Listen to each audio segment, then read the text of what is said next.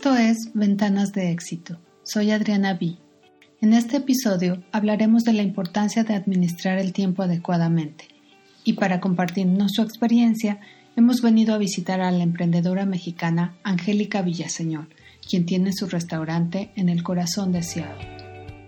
¿Cómo estás, Angélica? Hola, Adriana. Muy bien, muchas gracias. Es un placer conocerte y, agradecerte que te tomes el tiempo de, venir a tomar una entrevista, de, que tomes en cuenta a las personas que emprendemos algo fuera de nuestro país. Pues yo estoy muy contenta también porque eh, pues estos, estas charlas están enfocadas a descubrir qué pasa detrás de los emprendedores, qué esfuerzos hacen, cuál es la lucha, cuáles son los logros, para motivar también a otros, ¿verdad? Porque casi siempre vemos solamente la parte bonita, pero no sabemos lo que hay detrás de todo el trabajo de un emprendedor. Y justo por eso estamos aquí. Y me gustaría, Angélica, que nos platicaras acerca del tema de administrar el tiempo. Administrar el tiempo es una cosa nada sencilla para un emprendedor que tiene tantas bolas en las manos. ¿Cómo le haces, Angélica? Pues mira, es difícil ah, el iniciar con, un negocio, el estar en, un restaurante es muy difícil. El restaurante es muy demandante, es estar ahí, estar todo el tiempo dejar, dejar, de hecho, dejar de hacer, dejar tu casa. El restaurante se convierte en tu hogar, solamente usas tu casa para dormir. Ah, si quieres lograr algo que, tenga nombre, que se escuche, ah, que la gente sepa que tienes un, lugar, que la gente regrese. Entonces, para eso tienes pues que estar aquí al pie del cañón. Ah, el, el, primer año, bueno, los primeros, los dos años, este, han sido de estar aquí todo el día, de delegar. Mi esposo tiene una, una actividad, yo, mi yerno tiene otra, mi hija tiene otra, nos compartimos, toda mi familia trabaja aquí, entonces los tiempos están muy bien distribuidos en cada, en cada uno de nosotros. Me encanta eso, Angélica, porque la verdad es que yo creo que muchos de, nosotros como hispanos eh, tenemos este espíritu emprendedor y pues por supuesto que la familia forma parte, es una base fundamental, ¿verdad? Porque son ellos los que nos apoyan, son ellos nuestro equipo de trabajo. ¿Qué experiencia me puedes compartir sobre el administrar con la familia, con tu equipo de trabajo? el administrar con mi familia yo pienso que es lo mejor que me ha pasado. Es algo que nos inculcó mi papá, la familia primero, eh, pero el estar con mis hijas, yo pensé que iba a ser difícil, pensé que iba a ser difícil estar con mi yerno, pero ha sido increíble. Tenemos una, una comunicación tremenda, un trabajo en equipo tremendo, un trabajo con mucho cariño, con mucho amor, con mucho respeto, donde antes de iniciar se hace oración para aceptar la voluntad de Dios como nos lo mande. Puede ser un día ocupado puede ser un día lento, pero aceptar esa voluntad y hacerlo de la mejor manera. Aquí en este lugar se viene a trabajar con felicidad, con unión, sin conflictos. Aquí todos se llevan bien, empleados, eh, hijas, hermanos, eh, todos somos una unión, somos uno y es increíble trabajar como familia, así que no tengan miedo. Eh, trabajar en familia es para mí es lo mejor. Fíjate que dijiste algo yo creo que muy importante, que es no tener miedo y otra, trabajar con felicidad. ¿no?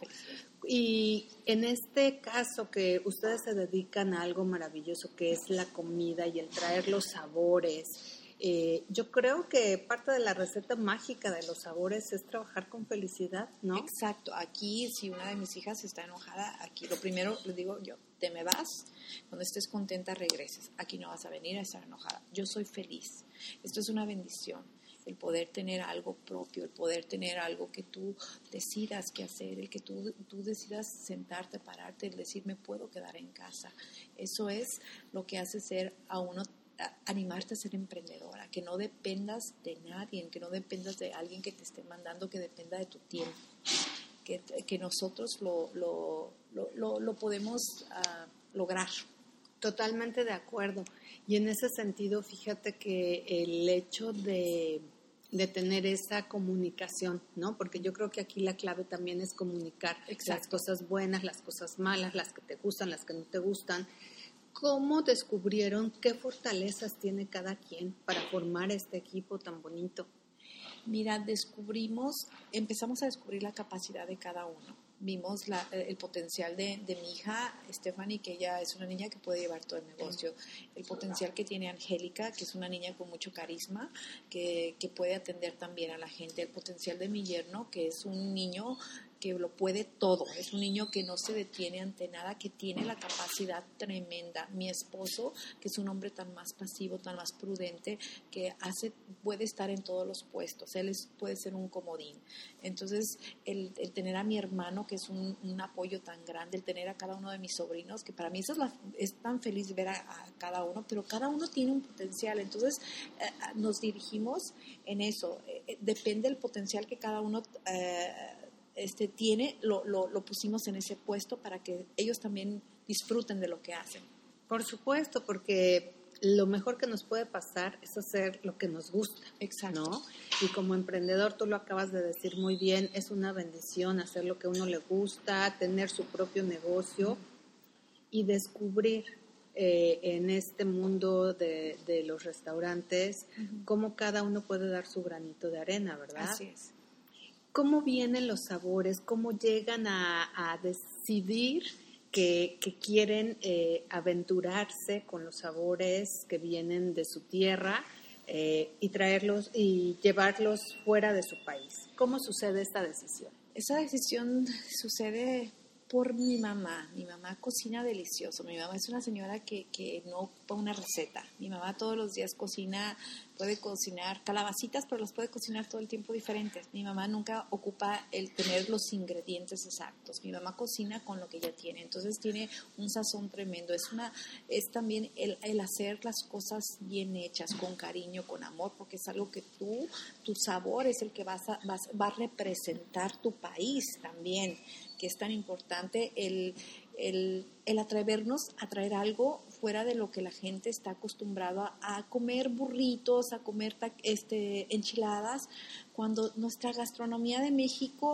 es tremenda es, y la gente tiene que conocer, tiene que saber que somos más, yo siempre lo he dicho en otra entrevista, somos más que arroz y frijoles, tenemos tanto que enseñar, tanto que, que, que mostrar, que, que, que prueben, que pues México es tremendo en, nuestra gastronomía. Entonces fue, fue eso, atrevernos y a enseñar lo casero, lo que cocinamos, porque no somos chefs, no estamos preparados para hacer semejantes eh, comidas tremendas, elegantes, pero, pero lo casero, que yo pienso que es tan importante, que la gente siente ese sabor como en casa, como que salieron de una comida de su casa. Pues fíjate que me, bueno, eh, me encanta escuchar todo lo que estás diciendo y me sorprende mucho este que, digas eh, no somos chefs, porque la verdad sus sabores son como de chefs. ¿Cómo han hecho ustedes para traer la calidad de servicio como si estuviera uno en México? Porque así me sentí yo, porque en México tenemos un servicio maravilloso. maravilloso. Y ustedes, además de los sabores, se trajeron el servicio. Mira, eso es, eso es parte de la personalidad de, mis hijas, la personalidad mía. Yo trato de recibir a la gente, aunque no la conozca, desde la puerta con una sonrisa. Eso es, eso es algo que se lo dejo bien claro a mis hijas, pero es algo que ellas ya lo traen. Son, son amables, son lindas. Mi papá siempre decía, sonrían. Ese es la, la primera impresión es lo que cuenta. Entonces, en un restaurante, a veces tu actitud desde la entrada a veces no te puede gustar la comida, pero te encantó el servicio, te encantó cómo te recibieron. Entonces, desde ahí ya es algo que a la gente le encanta, el, el, el, atenderte, el recibirte con esa sonrisa, el hacerte sentir que estás en casa. Ese es algo primordial para mí, que mis clientes no sean mis clientes, que sean familia. En eso se convierte. Angélica Villaseñor, con la que estamos platicando el día de hoy, es la dueña de este negocio y me gustaría que nos contaras, Angélica, de dónde son ustedes, de dónde se trajeron esos sabores tan deliciosos. Mira, somos de originarios de Cuautla, Jalisco. Nos criamos en Guadalajara. Eh, y, vivimos mucho tiempo también aquí en Estados Unidos. Mi papá decíamos que éramos este, como húngaros, un tiempo durábamos aquí en Estados Unidos, otro tiempo en México, pero somos originarios de Cuautla, Jalisco, nacimos en Cuautla, Jalisco. ¿Cuáles son los platillos que tú dices, este, cuando estabas planeando este negocio junto con toda tu familia, cómo seleccionaron, qué, cómo crearon ese menú tan delicioso que tienen que nos transporta a, su tierra? Ah, lo seleccionamos fue, teníamos, de hecho, teníamos otro menú. Eh, no teníamos cortes incluidos, todo iba a ser eh, eh, guisados, chicharrón en salsa verde, pero sé, por complicaciones tuvimos que meter uh, cortes y, no meter más guisados como realmente yo quería hacer mi menú. Entonces, pero entonces nos sentamos, platicamos. Uh, fue difícil tomar esa decisión de, de, meter cortes porque no teníamos mucha experiencia, pero sí los demás fueron seleccionados con un poquito de cada estado, porque tenemos la carne en su jugo de Jalisco. Entonces queríamos mostrarle a la gente que probaran un poquito de Jalisco, un poquito de Oaxaca, la tlayuda, un poquito de la, cochinita pipir, de ¿de dónde está? De Yucatán. Eh, un poquito de el chile nogada de Puebla. Entonces, con eh, los, los tacos gobernador de Sinaloa. Entonces, que la gente por lo menos tuviera algo de cada estado y decirles, tenemos diferentes, todos los estados es algo diferente. Entonces fue como seleccionamos un poquito de, cada platillo.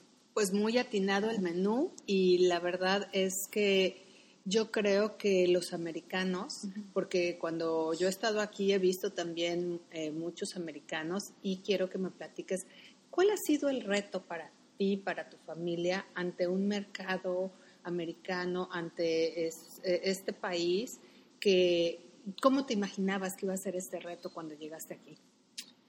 Eh, no me lo imaginé tan difícil porque soy una persona positiva, eh, ante todo positiva y, y, con fe. Entonces no me lo imaginé difícil, pero sí pensé que iba a ser difícil el introducir estos platillos porque la gente, el llegar y lo primero que esperan es ver un menú donde haya nachos, donde haya enchiladas, donde haya burritos, donde lo primero que reciben son chips salsa.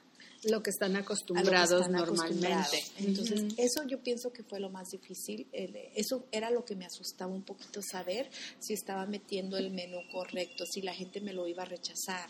Pero a la hora de que ellos empezaron a probar y se empezaron a dar cuenta, se, se, arriesgaron. Hubo mucha gente que se, mucha gente no llegaron y no veían lo que ellos buscaban y se iban. Entonces, ah, de repente eso me asustaba, pero no dejé porque llegó un momento en que pensé, voy a meter los chips. Y después dije, no, tengo que enseñarles otra cosa, que no son chips y salsa lo que nosotros comemos. Y está increíble que lo hayas hecho, ¿sabes? Porque eh, yo creo que con todo lo que nos estás compartiendo, ustedes tienen muy claro su propósito, ¿no? Y el propósito era justo eh, ser diferentes y enseñar la verdadera comida, mexicana. Entonces, sí, fue, fue difícil para ti eh, esta parte de los sabores, de los platillos. ¿Qué otra parte sientes que fue una barrera, pero y cómo la han logrado, pues poco a poco saltar? Fue difícil el habernos aventurado a agarrar un, un restaurante donde no estábamos preparados económicamente. Esa fue la barrera más grande. Realmente no estábamos preparados económicamente. Solamente teníamos el dinero para el depósito del, mes y, el mes que corría y el, y el otro mes de ahí en fuera no teníamos un solo quinto y el haberme metido a una área que, que, yo no sabía que me había metido a una área donde, donde es Capitol Hill, donde hay gente con tanto dinero y que no esperaban, que yo no me podía dar el lujo de meter cualquier taco tenía que meter algo más allá de, cualquier taco. Eso fue una barrera difícil, el tener la falta de, dinero. Tuvimos un año sin abrir el restaurante donde trabajábamos y lo poquito que ganábamos cada uno, una semana comprábamos las copas, otra semana comprábamos los vasos, este, lloramos, lloramos porque pensamos que lo íbamos a perder, no conseguíamos préstamo para la cocina, de, tuve personas que nos, la fortuna y la, gracia de Dios de verme puesto personas que nos apoyaron y nos ayudaron, porque tuvimos mucho apoyo sin, sin hacernos un cobro hasta que nosotros iniciáramos a, a trabajar en el restaurante, hasta que se abriera y hasta que corriera un año. Y yo creo que esas personas que se presentaron para prestarte eh, ese capital que le hace falta a todos los emprendedores, seguramente vio lo que yo estoy escuchando y viendo aquí cuando, cuando estoy aquí contigo, ¿no? Que tienes un objetivo claro, que tienes un propósito y yo creo que eso es fundamental en cualquier tipo de, emprendedor, que cuando tienen una idea la tengan súper clara. Porque si tú la tienes clara y la presentas y la compartes, la gente eh, digo, qué, fortuna, ¿no? De que encontraste esto, este capital y que creyeron en tu proyecto. Así es, creyeron, ah, tuvieron, fue increíble porque nadie, una amistad que no es tan amistad, te presta un crédito para, para la cocina, una persona que vino y me, me arregló, me pintó, me, me, me hizo toda la remodelación del negocio con una persona que apenas conocía y que me, me, dio la oportunidad de esperarme un año para que iniciara yo a pagarle fue mi hermana, fue mi hermana Blanca, em, tuve mucho apoyo de, de, otras personas que me pusieron el piso igual esperándome, otras que me pintaron, otras que fue tanta ayuda de un francés que me fió todos los boots y fue tantas cosas que, que fue todo fue todo difícil pero al mismo tiempo fue como fácil sí sí, me explico pero yo creo que esto es obra y gracia de Dios. Bueno, yo soy una persona con mucha fe en Dios. Primero que nada, Él. Entonces, sí. Y, qué bonito saber que encontraste en esta comunidad ese apoyo, porque a veces eso nos falta mucho en la comunidad de los hispanos, ¿verdad? El tenernos, el abrazarnos, el ayudarnos, el creer en nosotros. Sí. Y Cuéntame ahí, ¿tú cómo te has sentido eh, en cuanto a, la comunidad hispana que te ha, pues que te ha visto eh, llevar adelante este gran reto de, poner tu propio negocio? La comunidad hispana es difícil. Eh, tenemos, tenemos, hemos tenido mucho apoyo de, de nuestra comunidad que gente que le encanta, le gusta y, te recomienda con más personas, pero tenemos otros que son nuestros peores enemigos, que son los que nos han puesto tal vez los reviews malos. Ah, es difícil, pero respetamos. Para mí también eso es otro reto. El, el, para mí es un reto que le guste mi comida a la gente, a mi gente mexicana, que ellos realmente conocen nuestros sabores. Para mí ese es un reto. Pero tenemos más buenos que, que malos. Sí, y yo creo que como emprendedor, y es algo que platico mucho con, con, pues en los talleres que damos con los emprendedores, también es importante aprender de estas críticas, porque eh, no dejarnos caer, ah, ¿verdad? Sino que estas críticas llevan algo que nos, nos impulsa a decir, ok, bueno, a lo mejor voy a revisar otra vez, algo está pasando, vamos a revisar la receta o vamos a revisar qué pasó con las botellas, no sé, con algún elemento, ¿verdad? Así es. Entonces, en realidad esas críticas, eh, por supuesto, eh, hay que, hay que saltarlas en el sentido positivo de, de, un reto en el que vamos a, a encontrar más reviews y más opiniones buenas, ¿verdad? Que no vamos a ser el agrado de todas las personas. Así es, porque hay, y sobre todo en la, en la cocina, en los restaurantes, pues es muy diversos los sabores. Así es. ¿Cuál es eh, como, no sé, compártenos un consejo que tú a la hora de delegar tareas, a la hora de organizar tu tiempo, ¿cómo le hace una emprendedora mexicana con tanto que hay que hacer? Ay, es tanto que hay que hay que hacer en un restaurante, delegar. Bueno, para mí ha sido ah, ha sido fácil porque tengo a mi familia. Entonces, delegar, sé que estoy dejando en manos de, mi familia, pero para yo poder delegar la cocina pasó mucho tiempo el haber enseñado a mi yerno a que sepa todas las recetas. Pero tengo otra, otra persona que trabaja conmigo que ya para mí es parte de la familia, mi Dieguito, eh, que nos tomó tiempo en en hacer los, las medidas de la comida para, para yo poder delegar mi sazón porque yo cocinaba todo, me, era desde la mañana hasta en la noche, era medianoche y yo todavía estaba cocinando. Entonces empezamos a trabajar en, en unión para, para, hacer medidas y que todo se cocinara de un mismo sabor. Entonces, para delegar, nos tomó mucho tiempo para dejar esa, tener esa confianza de que te puedes ir y dejarlo en buenas manos. Totalmente. Y capacitarlos. Capacitarlos, más que nada capacitarlos. Eso fue realmente lo que pasó, el capacitar a, mi hija, el capacitar, el capacitar a, mi otra hija, a cada uno de ellos, el dejarles dicho qué es lo que tienen que hacer. El, pero el que tienes ojos, más que nada tienes ojos del resto de la familia. Eso es lo que me ha hecho a mí poder delegar. Aún me cuesta trabajo, tengo que estar aquí presente, aunque a veces solamente esté revisando, aunque a veces tenga que barrer, aunque a veces tenga que, entonces, pero estar checando.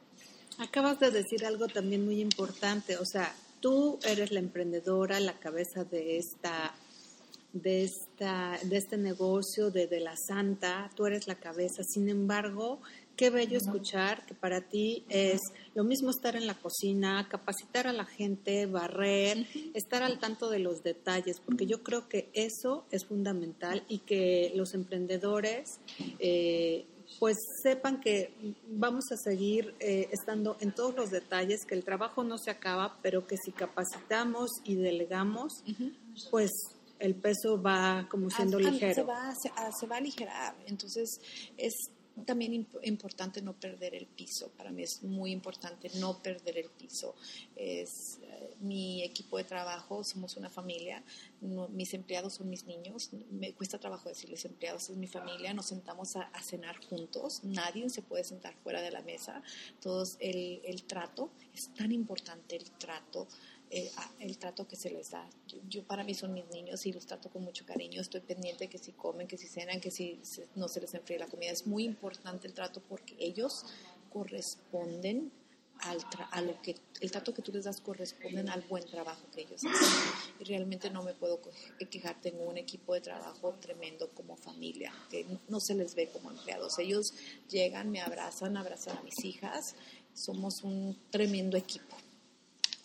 Pues sí, mira que eso se nota porque en todo están pendientes, tienen la misma, o sea, tú has podido transmitir no solo a tu familia, como tú nos dices, ¿no? O sea, nos contaste que toda esta amabilidad, todos estos valores vienen desde tu papá y seguramente desde otras generaciones, pero tú lo has sabido transmitir muy bien a tus empleados y entonces por eso se ha, ha hecho esta gran familia. Así es.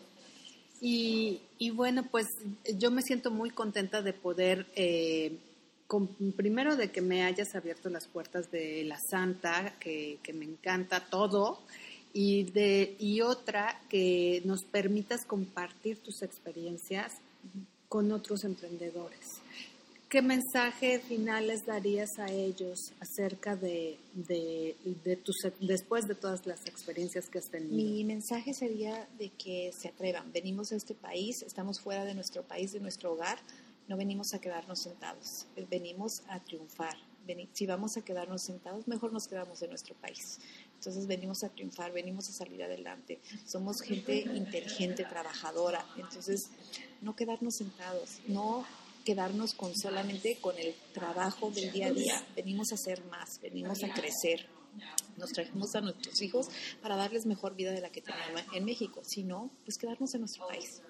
Y yo te quiero agradecer todo este espacio, agradecer y decirte que todo esto que he logrado es por la educación de mi padre. Mi, mi, padre fue un gran apoyo, mi madre, que por ella es el nombre de la santa, por mis hijas, por todas estas personas que me ayudaron que no, no quiero decir los nombres porque no quiero que, que, se me olvide ninguno, pero y gracias a ti también por, por tomarte el tiempo, por yo levantar mi voz y decir que se animen, que, que, que, sean emprendedores, que no tengan miedo. A veces no necesariamente tienes que tener todo el dinero, solamente hablar, atreverte y decirle a la gente tu proyecto, tu plan y qué puedes hacer. Y yo creo que con esa energía que tienes, Angélica, eh, no va a haber puerta que se cierre, al contrario se van a abrir más puertas, van a venir más clientes porque esa energía la proyectas desde que uno pasa la puerta eh, y ve todos los detalles maravillosos que se han hecho con mucho cariño. Pues la agradecida soy yo, ¿no? De, que compartas tus experiencias. eh, de que tengamos eh, algo más que brindarles a los emprendedores que, que inician fuera de, su país, no importa de dónde, eh, digo, somos hispanos, en este caso una mexicana, emprendedora, triunfadora, eh, que tiene un equipo, una familia bellísima que la ha ayudado a construir lo que hoy es de la Santa. Muchas gracias, Angélica. Un placer estar aquí contigo. y bueno, yo no me voy sin probar esas cosas deliciosas que haces aquí en De la Santa con todo tu equipo. En nuestro próximo episodio hablaremos acerca de la innovación en la salud y el impacto que genera en las mujeres y en las familias la preservación de la fertilidad Viajaremos a la Ciudad de México para charlar con el doctor Radamés Rivas López, experto en cirugía robótica reproductiva. No te lo pierdas.